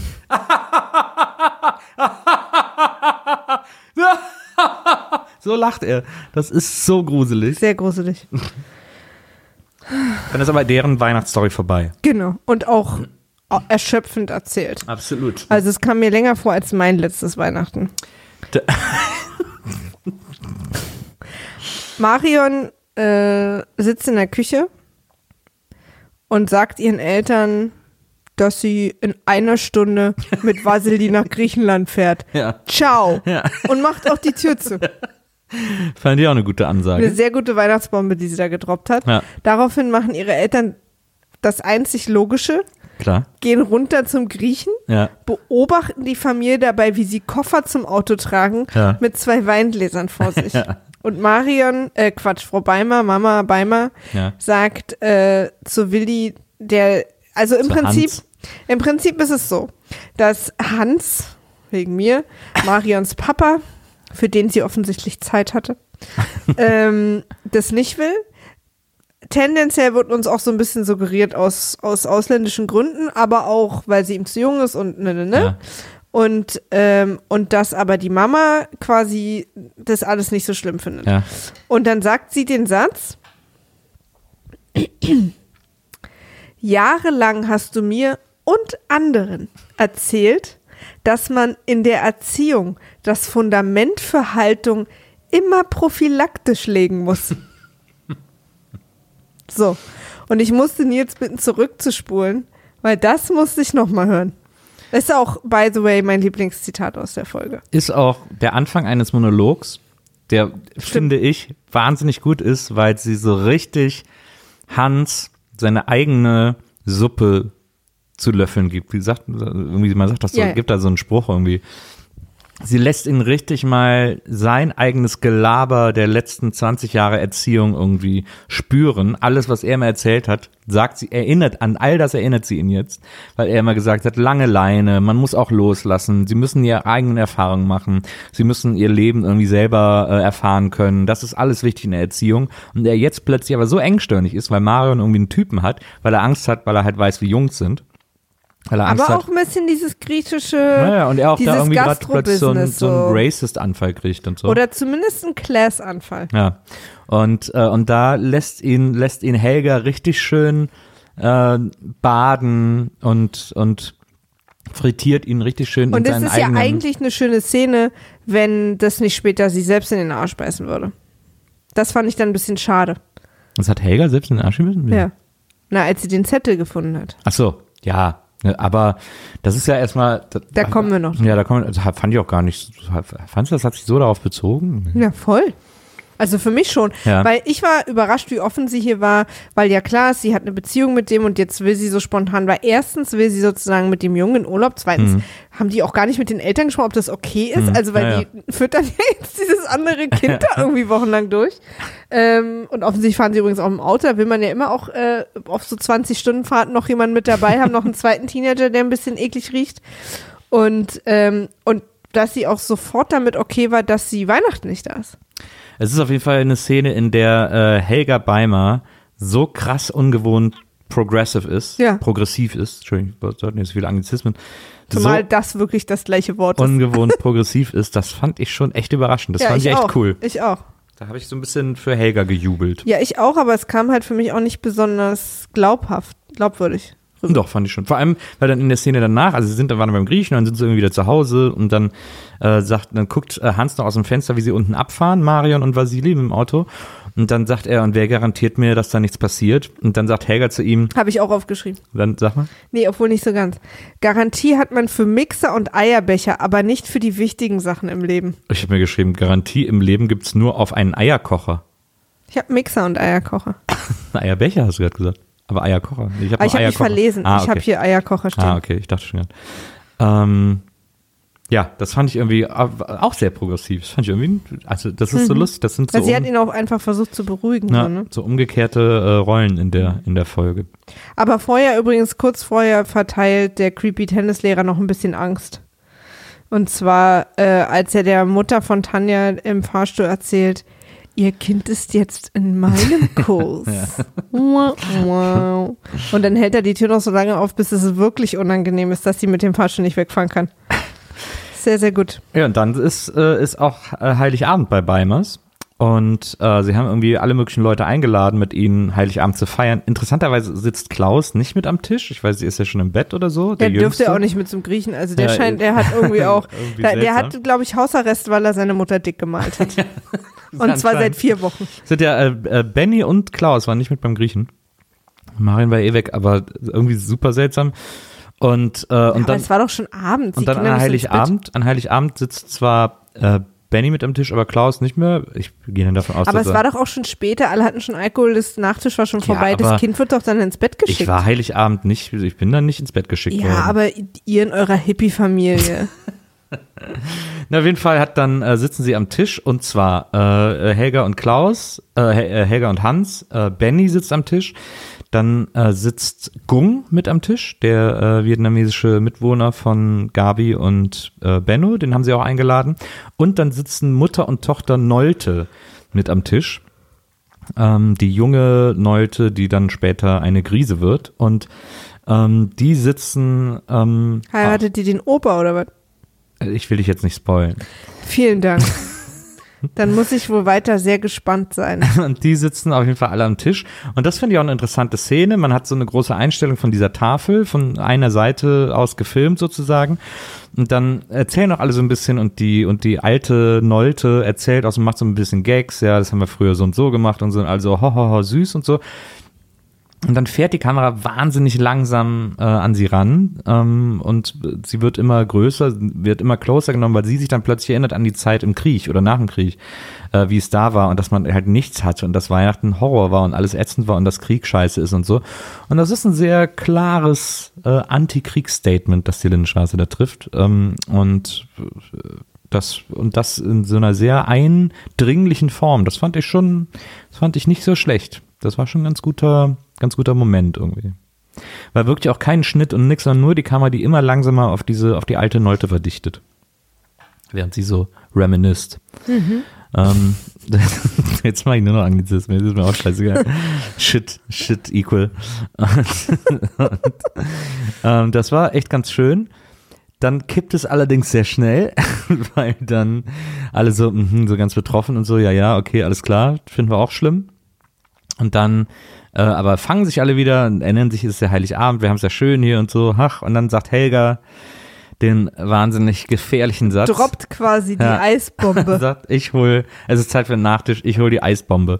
Und dann ist die erste, äh, ist quasi die erste Line, die Gung jemals in der Lindenstraße spricht, indem er dann irgendwie sagt, Bombe?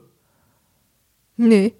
Der sagt schon in der WG vorher was, der will doch irgendwie einen Schraubenzieher oder ein äh, Ach so. Multifunktionstool oder so. Ah ja, okay. Na, das habe ich gar nicht mitbekommen. Das sagt er zu äh, Benno und Ja. Fürmann, damit, äh, weil er will irgendwie, ein, äh, ich glaube, irgendwie eine Zange oder irgendwas haben. Ah ja, okay. Naja, auf jeden Fall dann äh, sagt er Bombe. Wieso sagen sie Bombe? Und, und geht äh, Helga total an, weil er nämlich bei dem Wort Bombe sofort an die Bombe denken muss, die sein Haus in Vietnam zerstört hat und an die, gleichzeitig an die Bombe denken muss, die auf das Schiff gefallen ist, mit dem er geflohen ist aus Vietnam. Und äh, da wird ein, da wird sein Kriegstrauma sofort nur durch das Wort Bombe geweckt und äh, Helga ist das wahnsinnig unangenehm. Ja, So, so unangenehm, dass sie nichts sagt. ja. Und ähm, weil wir dann so dachten, wir sind jetzt noch nicht down genug, gehen wir zurück zu Blond Robert Smith Ja, stimmt, das und kommt gucken dann. ihr beim Verrücktwerden. Das ist das. Allerbeste. Also dann ist diese Szene, ist dann, glaube ich, vorbei, ne? Irgendwie so, Ja. alle sind so betroffen und so, ah, tut uns leid und so. Mhm. Ähm, und die Szene war okay. Also ich fand das mit Gung war dann wieder ein bisschen too much. Irgendwie wusste nicht, wieso man das jetzt so doppeln muss, aber da ging es wahrscheinlich um früher und heute und so, weil Vietnam noch nicht so lange her ist. Whatever, irgendwie so. Oder dass verschiedene Leute verschiedene Traumen mit sich rumtragen und es immer Kriege, jemand Krieg, immer Scheiße. ist. Das ist ja okay. Traumata. Aber Traumata, stimmt. Nee, Traumen. Und dann gehen wir aber in die WG, wo ja Chris alleine ist, immer noch vor dem Baum sitzt. Immer noch große Angst vor ihm hat. Ja, Und jetzt versucht ihn aber wegzusingen. indem sie den Text spricht von Es ist ein Ros entsprungen, dem Poetry schönen, Slam. dem schönen äh, Weihnachtslied. Sie spricht den aber nur, während sie ängstlich den Baum anguckt, die Kamera auf sie ranzoomt. Und ich glaube, weil eigentlich, das habe ich, mich- das habe ich mich nämlich gefragt, die Lindenstraße ist ja auf Video gedreht. Das ist ja fast alles Video, das sieht man ja sogar. Ähm, also äh, Matzen waren das ja alles, die da, die da angefertigt wurden. Ich glaube aber, dass die Szene auf Film gedreht wurde, weil da so langsam an sie rangefahren wird und rangezoomt wird an Chris, wie sie Es ist ein Ros entsprungen rezitiert. Und ich meine nämlich, weil nämlich um drum alles still ist, man hört die ganze Zeit so ein super nerviges Surren. Und ich glaube, das ist Ja, das, super laut. ich glaube, das ist, äh, weil sie vergessen haben, da, weil man für Filmkameras früher gab es so eine Art Schalldämpfer, den man um die Kamera rum, weil das halt so laut ist, dieser mechanische Prozess des Da habe ich original auch dran gedacht, oh, jetzt mach doch mal die Klimaanlage aus. Es ist sehr laut. Ja, ja, das Vor ist- allen Dingen und das- merkt man das so krass beim Schnitt auf die nächste Szene. Genau, und das dürfte tatsächlich, ich will jetzt nicht 100%, aber so wie ich das auch gelernt habe und so wie ich das da einschätze, haben sie vergessen, diesen, dieses, dieses Dämpferteil, diesen Dämpferkasten um die Kamera zu setzen. Und man hört deswegen einfach super laut, wie der Film transportiert wird. Ja. Und jetzt sind wir auch schon am Ende der Folge Schade angekommen. Ja. Ähm, Mutter Beimer geht ins Kinderzimmer, ins Zimmer von Marion, wo die kleinen Jungs schlafen. Und äh, entdeckt auf Marions Schreibtisch einen Zettel, auf dem sowas steht wie: Liebe Mama, ich habe deine Antibabypille mitgenommen. Ich hoffe, ich vertrage sie. Was ja unsere allergrößte Angst ist, Absolut. dass sie, dass sie dann nicht irgendwie Magenauer kriegt oder so Ja. von den bösen Pillen. Ah, Und wir wissen ja auch, dass man da auch überhaupt keine Anleitung für braucht. Nö. Die kann man ja, die kann man einfach droppen. na, das sind halt die jungen, unbedarften Mädchen, die glauben halt, dass es einfach so geht. Und dabei ist es doch Mutter bei meinem Arsch, dass sie so offen war. Also jetzt nicht, dass ich das denke, dass es so ist, Ja. sondern dass sie das doch bestimmt denkt. Das will uns doch die Szene bestimmt sagen. Da warst du jetzt sehr offen Ja. und jetzt kriegst du halt einen Enkel. Ich habe das tatsächlich gar nicht so sehr damit in Verbindung gebracht, mit dem, mit Beimers Progressive Situation vorher irgendwie. Also, ähm, aber du hast natürlich recht, wahrscheinlich bezieht sich direkt da drauf. Aber warst halt nur auf die Eierkocher-Garantie. Ich ähm, weiß War, nicht, da, war das auch der Cliffhanger, ja? Das ne? war der Cliffhanger. Ja, okay. ja.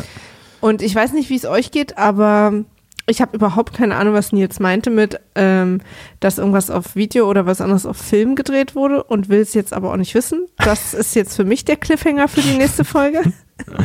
Ich muss nochmal sagen, wie wahnsinnig gut mir die Lindenstraße gefällt. Ich sehe das und denke, boah, das ist echt, das war echt geiles Fernsehen, das war echt progressiv, das war echt, also was die da gemacht haben mit einer Selbstverständlichkeit, ähm, was es so zu der Zeit einfach nicht im Fernsehen gab. Ich Das war ja auch- zugegeben, zugege zugegebenermaßen überrascht, dass ich in, also ich habe in einer Serie der, wie der Lindenstraße, die ich irgendwie im Kopf habe, irgendwelche Vorurteile, hätte ich nicht gedacht, Nippel und Penen zu sehen. Ja, Penä.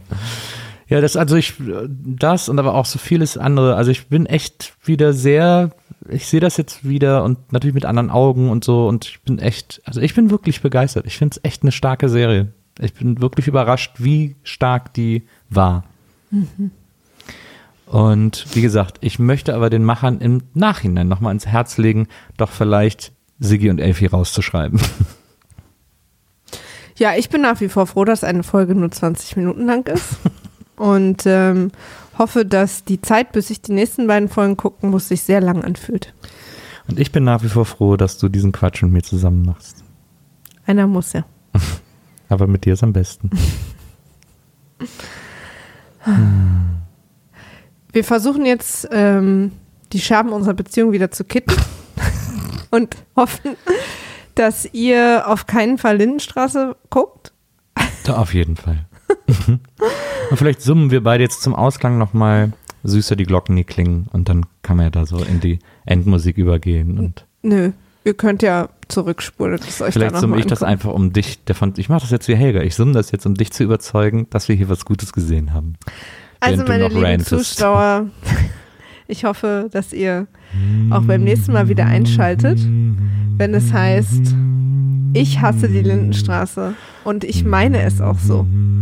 Ich habe nämlich ein paar Nachrichten bekommen, wo so, hey, voll cool, wie du so tust, dass du das so schrecklich findest. Hier ist niemand am nur so tun und leider fällt auch niemand in Trance bei diesem Lied. Also bis zum nächsten Mal, ihr Lieben. Gerne ein Like da lassen Ja, la lasst iTunes. irgendwo ein Like da beim Bäcker oder einfach irgendwie. sagt doch, ruft doch mal wieder eure Mutter an und sagt, hat mir gut gefallen. Ja, du, du hast mir richtig gut gefallen. Dank, danke Mama für die Antibabypille damals. Ja, Ja. Sonst hättest du jetzt schon Enkel. So Und- eben nicht. Und wenn ihr uns eine Mail schreiben wollt, an wimaf.poolartists.de Ihr Oh. macht es nie. Ich bin da super traurig, deswegen. oder wenn ihr uns auf Twitter irgendwas schreiben wollt, unter wimaf war weg, denn Wimaf war tatsächlich weg, sind wir dort für euch erreichbar. Ja, und äh, was total lieb wäre, wir fragen das immer wieder, weil ähm, weil das uns wirklich hilft, ist, wenn ihr uns auf iTunes liked oder äh, einen Kommentar lasst, weil iTunes nämlich dann denkt, uh, das wird geliked, äh, das müssen wir mal höher irgendwie auf unsere Startseite schieben und dann haben wir mehr Hörer und dann können wir da mehr Leute erreichen und dann können wir das hier auch alles länger machen und dann sind wir happier und dann muss ich vielleicht irgendwann nicht mehr Lindenstraße gucken, Nein, sondern Maria kann muss dann mit ordentlichen Sachen Geld verdienen. Maria muss dann noch viel länger Lindenstraße gucken. Hilft mir dabei. So, jetzt verabschieden wir uns seit zweieinhalb Stunden. Habt einen schönen Tag, Abend, Nacht. Tschüss. Tschüss. Hast du schon ausgemacht? Nö.